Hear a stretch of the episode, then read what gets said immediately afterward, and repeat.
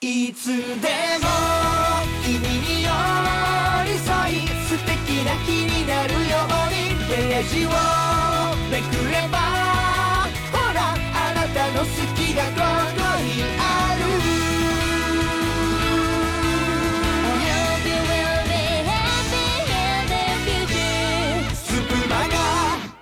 皆さんこんばんは。2023年10月7日土曜の夜7時となりました。今夜のスプマガ別冊クルトジは私トークリッキーがお送りさせていただきます。よろしくお願いします。ねそして私ね今非常にバタバタしている状況でしてどういうことかというと今ですね、えーとある演劇公演に出演中でして、えーそれがね全部で僕10公演出るんですけどなかなかの数ですね。10公演中前半5公演が終わって明日から後半5公演が始まるというね、えーそういう非常にですねバタバタした最中でございましてだからね今日喋るならもうそのことを喋るぐらいしか喋れないだろうと。まあそれさらにねそのこと今だからこそ喋れるそのことについての話があるので今日はですね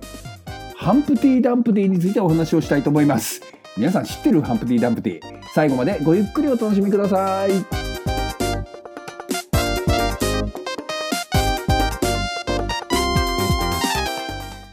スプマガのスプマガ別冊袋閉じを始めるよ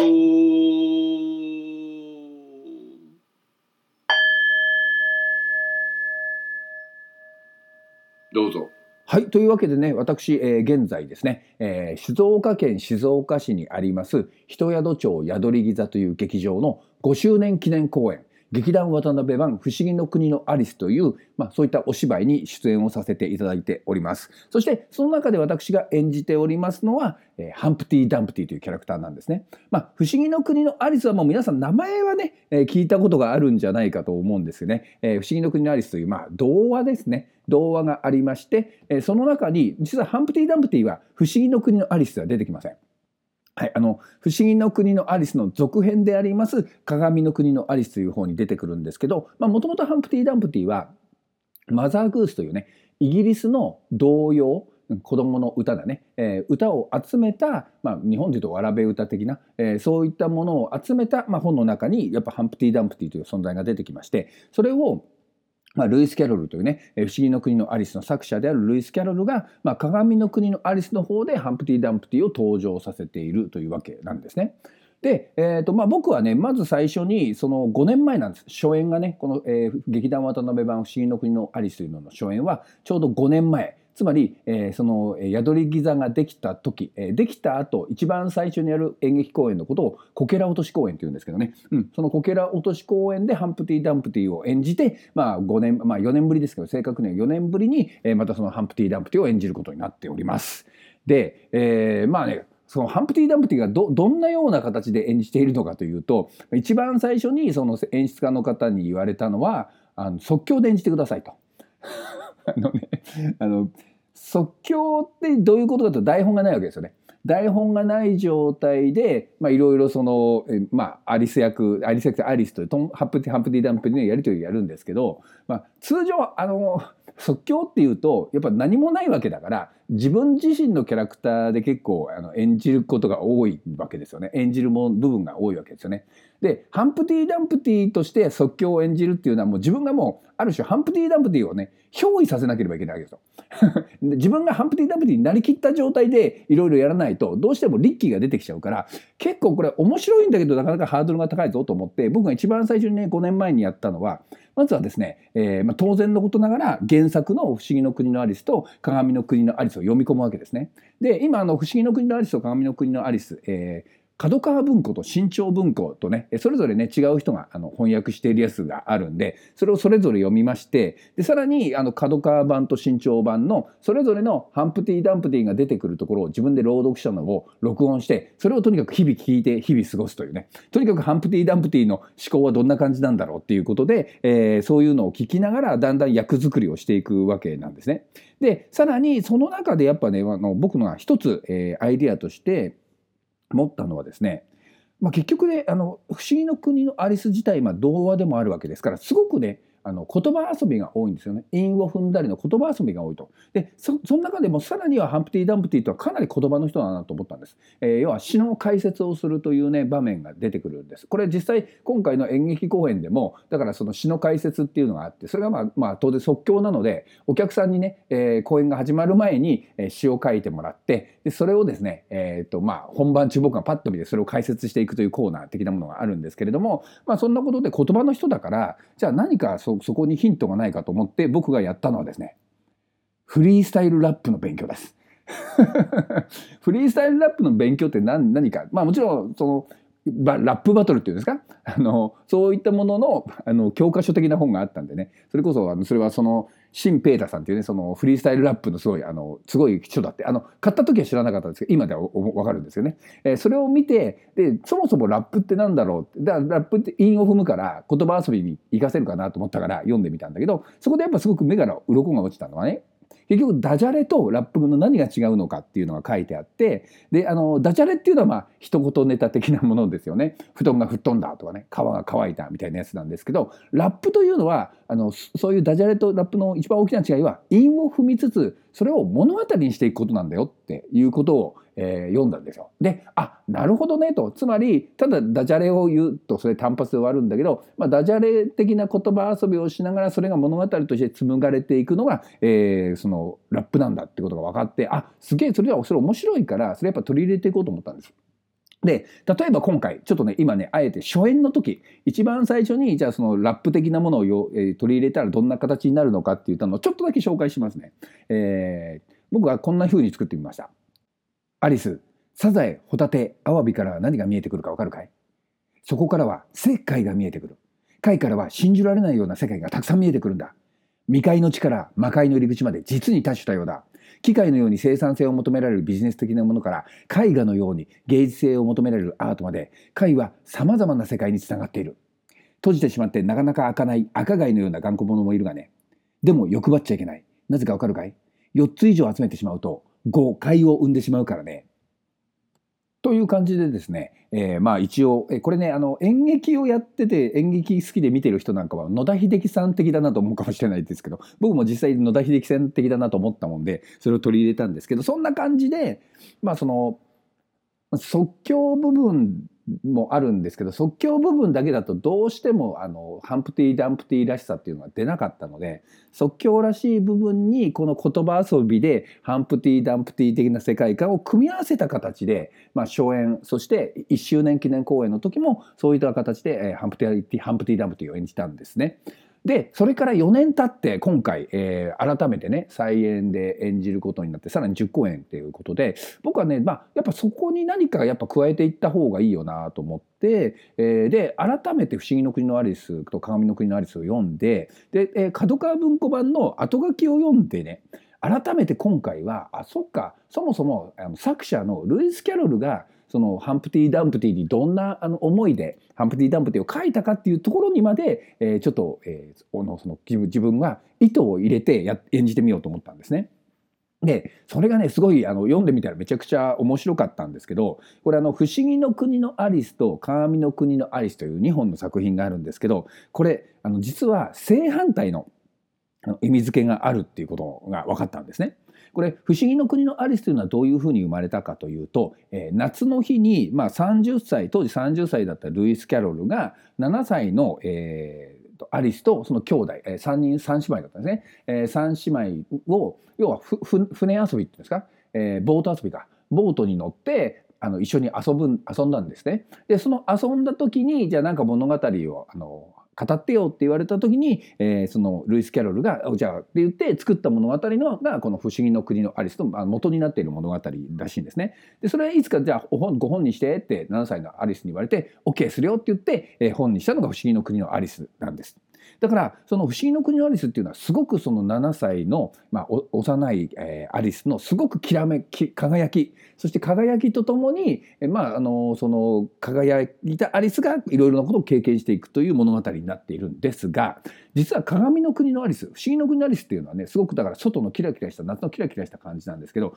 鏡の国のアリスというのは舞台がですね冬でしかもあの室内で始まるんですね家の中で始まるんですでその「不思議の国のアリス」っていうのはすごく開放的なのに対して、えー鏡の国のアリスがすごく閉塞的になっていると。でこれがななぜかというとですね あのなぜかというと、まあ、ルイス・キャロルは、まあ、こういう言い方をすると今の昨今非常に問題があるのかもしれないんですけど、まあ、幼い子が好きだったみたいですね。これだだからといってなんていうそういう何かねあの悪いことをするということではなく単純に、えーまあ、今で言うとあのすごい若いアイドルの子がすごく好きな、えー大人っていう感じなぐらいなんじゃないかなと思うんですけどね。でそのやっぱりねあの確かに「不思議の国のアリス」と「鏡の国のアリス」読んでいくとあの7歳っていうであのハンプティ・ダンプティのセリフであってあの実は「不思議の国のアリス」は7歳のアリスで、えーハンプハンプティ・ダンプティ鏡の国のアリスの中には7歳半のアリスが出てきてハンプティ・ダンプティはアリスに7歳でもう止めときなさいって言うんですね。つまり大人になんかなっちゃいけないよってことをハンプティ・ダンプティは言ってるんですけどあのルイス・キャロルという人は、えーそのやっぱりね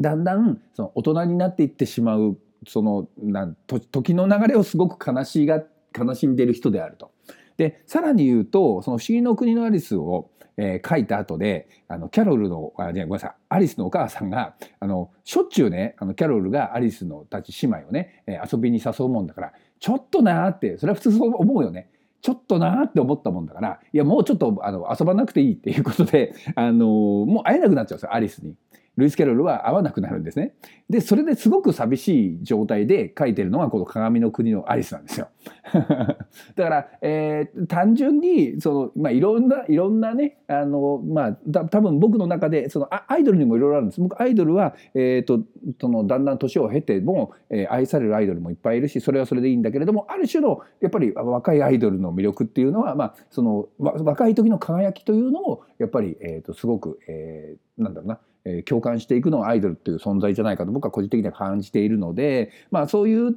そのやっぱ若い人がだんだん年を取って、えー本当の女性になってしまうあの実は「神の国のアリス」っていうそういう物語になってるみたいなんですけど、あのーその部分への切なさというのがすごく出ているんですね。で、えーだからねそのふ鏡の国のアリスに関してはその心の中にある幼いアリスに向けて書いていてで例えばハンプティ・ダンプティはだからその中のちょっと怒り的な部分っていうんですかね。その大人にななんかななってもろくなことはないみたいなところでありながらやっぱねすごく確かにその後書きを読んでからすごく読んでみるとすげえ面白くてその後にね白い騎士ホワイトナイトっていうのが出てくるそれがすっごいおじいちゃんで。で最後にその、えーアリスをあの女王になるべく、まあ、大人の女性ということをどうも意味してるみたいなんですけど、えー大人の女性になるべくエスコートするんですけどそこであのすごくですねあのまあその別れのね詩を送るんですねそれがものすごくあの熱い思いが込められていてであのその白い騎士はそれはねあの絶対に忘れて忘れないでほしいしもうこの詩を読んだらもう涙が流れちゃいますよっていうお話をしてそれをねアリスは一生懸命聞くんです。でアリスはそのね詩をねあのすごくあの印象に残っていて最後まで覚えているんですけれども覚えているんですけれども涙は出ないんですね。そんな感じでなんかねこの「鏡の国のアリス」を見ているとルイス・キャロルのすごくあの思いが込められているんだけどでもそれはやっぱりアリスには届かないアリスには理解できないっていうところが結構描き込まれていてであのそれはねすごくまあなんだろうまあ、やっぱり片思いというんですかね。片思いでなかなか思いが伝わらないその相手に対して。さらにはもうどうしたって人間年を取ってきますからね。あのハンプティ・ダンプティは年なんて取るなって言うんだけど。だからそこもすごく面白いんだけど。だからそそれを分かった上で書いているという切なさがすごくねあの面白いなと思って、えー思いまして。だから、えーその部分もちょっと今回だからね、えーある種今回はハンプティ・ダンプティだけなんです鏡の国のアリス陣営からで、えーと出演しているのは。多分そうだよな。ちゃんと確認してないけど多分そうなんです。だから、えー僕はハンプティ・ダンプティという存在をある種の鏡の国のアリスからやってきた鏡の国代表としてその、まあ、アリスに対する思いというのを、まあ、入れ込んでいきたいなと、まあ、かあのあれですよ。それが直接的な形ではあの入ってるわけじゃないんだけど僕の気持ちの上で、えーそれを、えー入れ込んで演じようと思って今やっているところなんですね。であの全部でねあの10公演出るんですけどあの僕もまたむちゃくちゃなことをしてまして、えーもうあのツイッターね、えー今は X というらしいですけど僕もめんどくさいんでツイッターで通しますけどねツイッター上でですね、えー僕10公演全部違う内容でやりますと、まあ、当然即興だから違うんですけどプラスその、えーハンプティ・ダンプティの、えーハンプティ・ダンプティ的な世界観も全て違うのでやろうということでですね、えー宣言しましてね、えー今5公演終わったところでねバカかと。あの、えー今回は特にお前何難しいことをやろうとしてんだよと思って、えーやってるわけです。つまりだって前半部分でた、ね、そこそこいい形でなってもそれを積み上げていくんじゃなくて毎回違うことをやっていくわけだから、えー毎回ねゼロからのスタートになるわけです。しかもね始まる前になんとなく4本ねこんな感じでいこうっていう、えネタをストックしてたんですね。でで5本なんとか終わって、えー明日からの後半5本始まるんですが現状ですね明日からのあのネタのストックはゼロです。これから考えていかなければいけないって。でも大丈夫。リッキーですから。私ねきっちりあの最高に面白いですね、えーハンプティ・ダンプティをですね、えーまた明日以降5公演ね、えー演じていきたいと思っております。ね、あので5本目がやっぱりそのやっぱねこの今回10本出ることにした一つの理由として、えーやっぱりねお客さんの前でやってお客さんの反応というのを見ながら、えー自分の芝居を作っていくっていうのを改めてちゃんとやりたかったんです。なぜかというと、まあ、今回の「不思議の国のアリス」もそうなんですけど12月にね私初めてのスタンダップコメディショーを、えーワンマンスタンダップコメディショーをやるからでその前に一応そういうお客さんの空気感っていうのを掴んでっていうのをすごくね、えーやっぱりやっときたかったからだからあの10本出てすごくいいししかもやっぱね最初の前半2本ぐらいっていうのはすごくやっぱねとまあのちゃんともちろん面白い形でやってますしお客さんにはそれはわからないと思うんだけど自分なりにはやっぱりすごく探ってた部分がありました。でねやっぱね5年という月日ってねやっぱ長いんだなと思ったのはその初演の時の感覚で、えー今回の再演の1本目やったら滑りました。滑りましたっていうかあの、えー比較的初演そして、えー、1, 周年記念の時にやった時にほぼ鉄板に近かったネタをパーンって入れたらさーって静まり返ってあれ俺鼓膜破れたのかなっていうくらいの綺麗な滑り方をしてただそれもやっぱりねあのありがたいのは一人でやってるわけじゃないあのアリスと一緒にやってるから アリスがちゃんと拾ってくれてポンって笑いになったんだけどアリスがいなかったら大変な大事故になってたっていうことなんですけど、えーあその時に思ったのはやっぱりいやあの初演とその1周年は1年しか経ってなかったからそれでいけたんだけど5年経ってるとやっぱ社会の状況も全然違ってるしお客さんの感覚も全然違ってるからあ全然やっぱ違うんだな。でそれがやっぱ5本やり続けてることによってやっぱりねだんだんそれが読めてきたから、え5本目にしてある種の集大成しかも5本目はね、えーちょっと思い切って楽しもうと思って、えー原点回帰プラス集大成でやったのが結構いい感じで、えーいきました。まあ前半5本そういう意味でねしっかりとお客さんに満足していただけるものになってると思うんですけれどもこれ実はあの5本目ぐらいであのカッといいものができるとこれ次がやばくて。なぜかというと今度はその良かったものをもう一回再現しようと自分の中でし始めるんです。で再現しようとするんだけど自分も違うしお客さんの状況も違うから同じことやってもねあのやっぱ笑いも起きないし伝わり方って全然違うんです毎回毎回。だから、えー同じうまくいった次の回ほどやっぱ気をつけなければいけないと思ってて。だからその次、えー明日の6本目に関しては、えーその一応5本で、え積み重ねてきたものの上にな立つのは確かなんだけどその5本目とは全然違ったアプローチの再構築したものを今やろうとしているところですね。ということで、えー最後の方はハンプティ・ダンプティというよりもハンプティ・ダンプティを演じている私の、え話になってしまいましたけれども、えやっぱりねそういう形で、まあ、舞台しかも10公演も出る舞台なんて本当になもう何十年ぶり20年ぶりぐらい20年言い過ぎ？あでもそそんくらい下手すると経っちゃう？20、まあ、15年ぶりぐらいか。っていう形ですけどやっぱね舞台でお客さんの前でやるというのはやっぱりすごく、うん、違うなと思いますしただねそれが今これができているのはなぜかというと当然やっぱこのスプーンですよ。えこのスプマガもそうです。スプマガやスプーンでラジオ配信をやり続けていてもちろんお客さんの反応というのを見るわけではないんだけれどもこうやって喋り続けていたことが確実にこの今回の「不思議の国のアリス鏡の国のアリス」実はその初演の時はこれスプーンやってませんからね、えーそれをやっていたことによっていろいろと、お話をする技術がやっぱりその上に立ったあのね、5周年のハンプティ・ダンプティだなと思ってますからね。やっぱ本当にありがたいです。だからもうちょちょっとね、えー、と今どうしてもその本番前からいろいろと考えなければいけないし本番中もバタバタ忙しいんでね、えー私のトークリッキーのラジオもちょっと滞ってしまったりとかですね、えーなかなかスプーンには来れなかったりもするんですけどやっぱりこのスプマが やっぱ帰る実家だなとこれあの撮るにあたってねあの久しぶりにあの、えー今週の火曜日のお眠りお眠りりんりさんの噛んじゃった。ごめんなさい。大事なボタンでもう一回言います。お眠りりんりんおい 噛んじゃった。疲れてんだなやっぱ、えーお眠りりんりさんのねつぶばが別冊来ると聞いてね癒された。帰ってきたと思って、えー癒されましたからね。やっぱりこれからも、えー僕はこのスプーンというところはすごく、まあ、帰ってくる実家。実家だと思ってますから、えー今後も今ちょっと演劇の方すごくあってやってますけれども、えースプマガおよび、えースプーンのね世界観を大切にしながらね、えーやっていきたいと思いますんでこれからもよろしくお願いします。やってきました火曜土曜日はフリップザペース。袋閉じ雑に開けろよ。ラフに笑えよ。アフロのお前もプチョヘンズだくだらねえ。日々もつまらねえ。日々も今この時間はポケットに入れてボケっとすんなよ。我らがポップはちっちゃい悩みをもれなくしちゃった。お知